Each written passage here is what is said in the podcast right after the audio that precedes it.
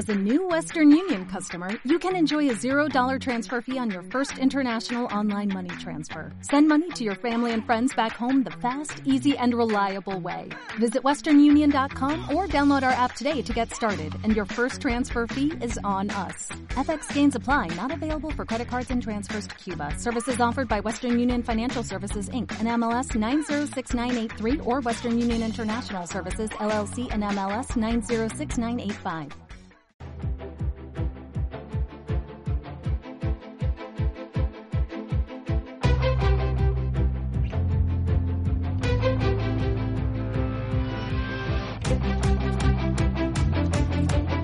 Entrevista Capital patrocinada por IG, expertos en CFDs para operar sobre acciones, índices y divisas.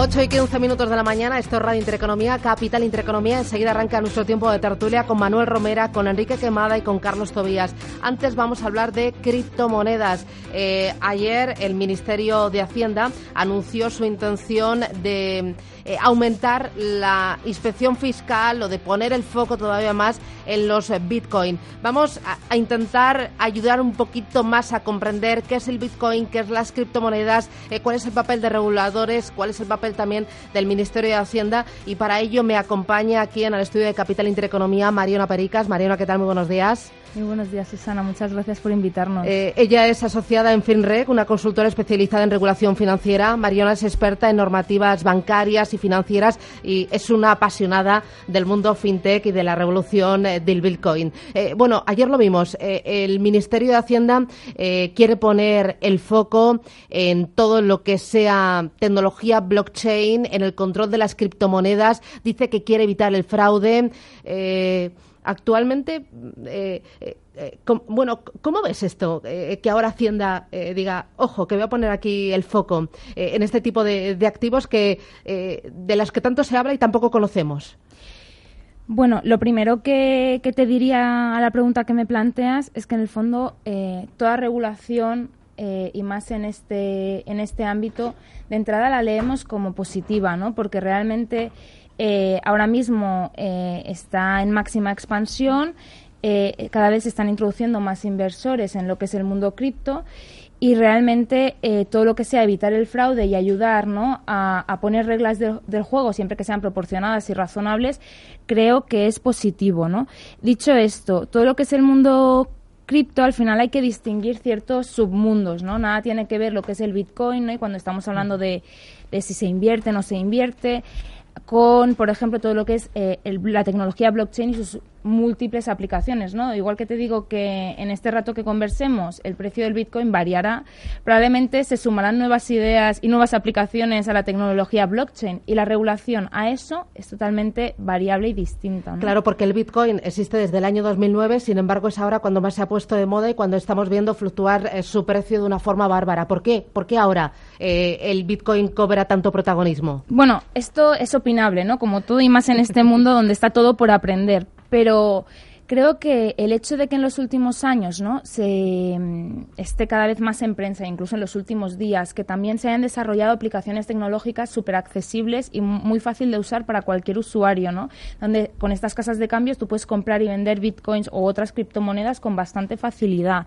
El hecho de que grandes instituciones estén diciendo que invierten en tecnología blockchain, gente que públicamente dice yo tengo dinero en bitcoins, todo esto ha hecho que la gente poco a poco se vaya animando, igual que toda esta información que se va publicando, que te va contando qué es Bitcoin, te da cierta seguridad, aunque sea a lo mejor un poco general a, animarte y creo que todo esto está haciendo eh, que, se esté que, esté creciendo la inversión en ello. ¿Y los reguladores saben por dónde andan? Porque a mí me da la sensación de que hablan mucho de cuidado, eh, hay muchos riesgos, eh, uno puede perder todo, pero además de advertir, hacen algo más? ¿Pueden hacer algo más?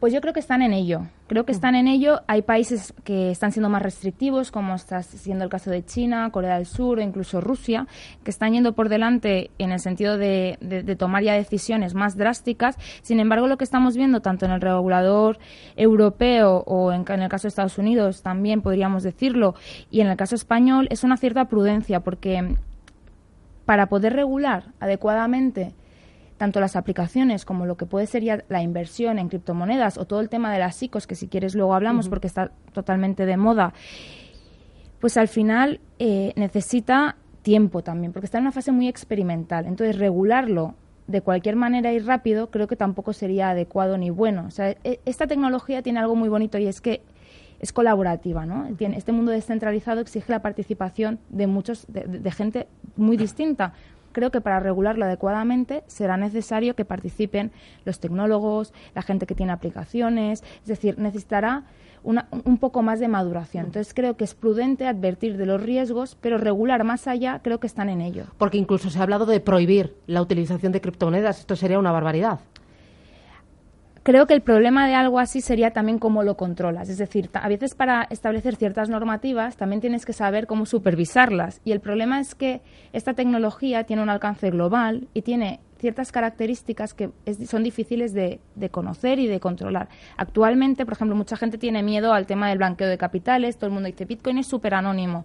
Bueno, en España ya hay expertos que saben rastrear, que saben averiguar de quién es esas cuentas de Bitcoin que están haciendo ciertos movimientos, es fácil ver el fraude, es decir, será necesario ver de qué manera, si uno regula, cómo supervisa también, ¿no? Y en esto, pues creo que falta un poco de tiempo. Claro, porque lo que está pasando es que la realidad está yendo muy por delante del regulador. Un poco, sí, podríamos decirlo, claro. Y, es una realidad eh, que está... Eh, o que toca eh, distintas, no sé cómo decirlo, asignaturas. No estamos hablando solo de finanzas, estamos hablando mucho de tecnología. Claro, de hecho, una de las cosas que, la Comisión Europea, también con el mundo fintech global, dijo hace tiempo es el principio de la neutralidad tecnológica. Es decir, al final la tecnología permite ciertos usos, pero en el fondo dentro de actividades ya reguladas. Es decir, por ejemplo, todo lo que son em, las ICOs, ¿no? que es esta forma nueva de recaudar financiación de empresas o proyectos súper, súper, súper, súper emergentes, donde eh, la gente puede comprar tokens, que son estas como fichas, donde tú puedes o comprar un servicio que va a ofrecer esa, esa empresa en un futuro, o bien son como derechos de participación en beneficio. Hay que ver qué son. ¿Qué ha dicho el regulador estadounidense? Oye, según cómo estén configurados, si realmente tú estás accediendo al derecho, a un derecho de participación en beneficios y además que casi todas luego se pueden comprar y vender como en un mercado secundario, eso es una actividad regulada. Y eso hay muchas cosas que con la tecnología se están haciendo posibles de forma distinta, pero que ya están dentro de regulaciones existentes. Es decir, la protección al inversor probablemente se tenga que aplicar de todos modos. Es decir, la información tiene que ser adecuada, no engañosa. hay cosas que probablemente ya estén reguladas. Hay que ver cómo adaptarlas.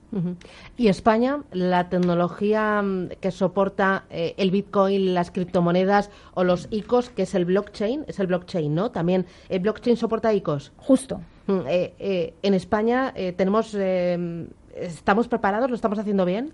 Pues yo creo que hay gente muy, muy, muy buena y muy preparada. De hecho, eh, hay empresas, eh, como te decía, ¿no? en todo el tema de, seguridad, de evitar el fraude, muy, muy, muy buenas. Tenemos, están, hay, bueno, hay plataformas de ICOs también bastante interesantes con proyectos chulos. Hay empresas mm, conocidas que se están planteando lanzar ICOs. Es decir, las nuestras entidades financieras están en, en foros y en consorcios para investigar y colaborar para establecer redes de blockchain donde poder trabajar juntas. Es decir, están, están surgiendo un montón de iniciativas en España súper interesantes. La CNMV está interesada en conocerlas de primera mano y en acompañarles. Es decir, yo creo que, bueno, a lo mejor soy muy optimista, pero vamos, creo que estamos en una buena posición. Aquí, como lo más popular es Bitcoin, pero realmente lo importante es la tecnología blockchain, eh, que es lo que lo soporta. Eh, ¿Qué nos va a permitir en un futuro esa tecnología blockchain? Para que yo me lo pueda imaginar y decir, eh, ¿esto qué es? Bueno, esa es una pregunta que yo creo que cada día la podríamos responder de un modo nuevo. es decir, eh, blockchain al final tampoco lo va, a arreglar el mundo. Es decir, muchos expertos te dicen... Pero va a cambiar el mundo. O sea, a, mí me han dicho, Yo creo que es va como a ser Internet, va a ser una nueva revolución, igual que Internet nos va a ser una forma nueva de hacer las cosas, ¿no? Es decir, em, te permite, por ejemplo, actualmente los contratos inteligentes, eh, ya han habido pruebas piloto, por ejemplo, que tú puedas contratar un seguro de una cancelación, de, por ejemplo, un retraso de vuelo y que de repente, cuando se publica la información de que el vuelo se ha retrasado, automáticamente se transfiere eh, tu, seguro, efectivamente. Entonces, y hay un montón de casos. Luego, con temas de alimentación también se están, se están haciendo aplicaciones que te permiten una seguridad en, la procedencia de la alimentación. En temas de identidad digital es una pasada todas las propuestas que se están haciendo. Es decir, es que son innumerables los campos en los que se está trabajando. Va a cambiar el mundo y nosotros lo estamos contando y lo estamos viviendo. Mariano Pericas, un placer tenerte aquí en Capital Intereconomía. Eh, muchísimas gracias. Igualmente, gracias a vosotros. Eh, y hasta la próxima. Eh, antes de irte,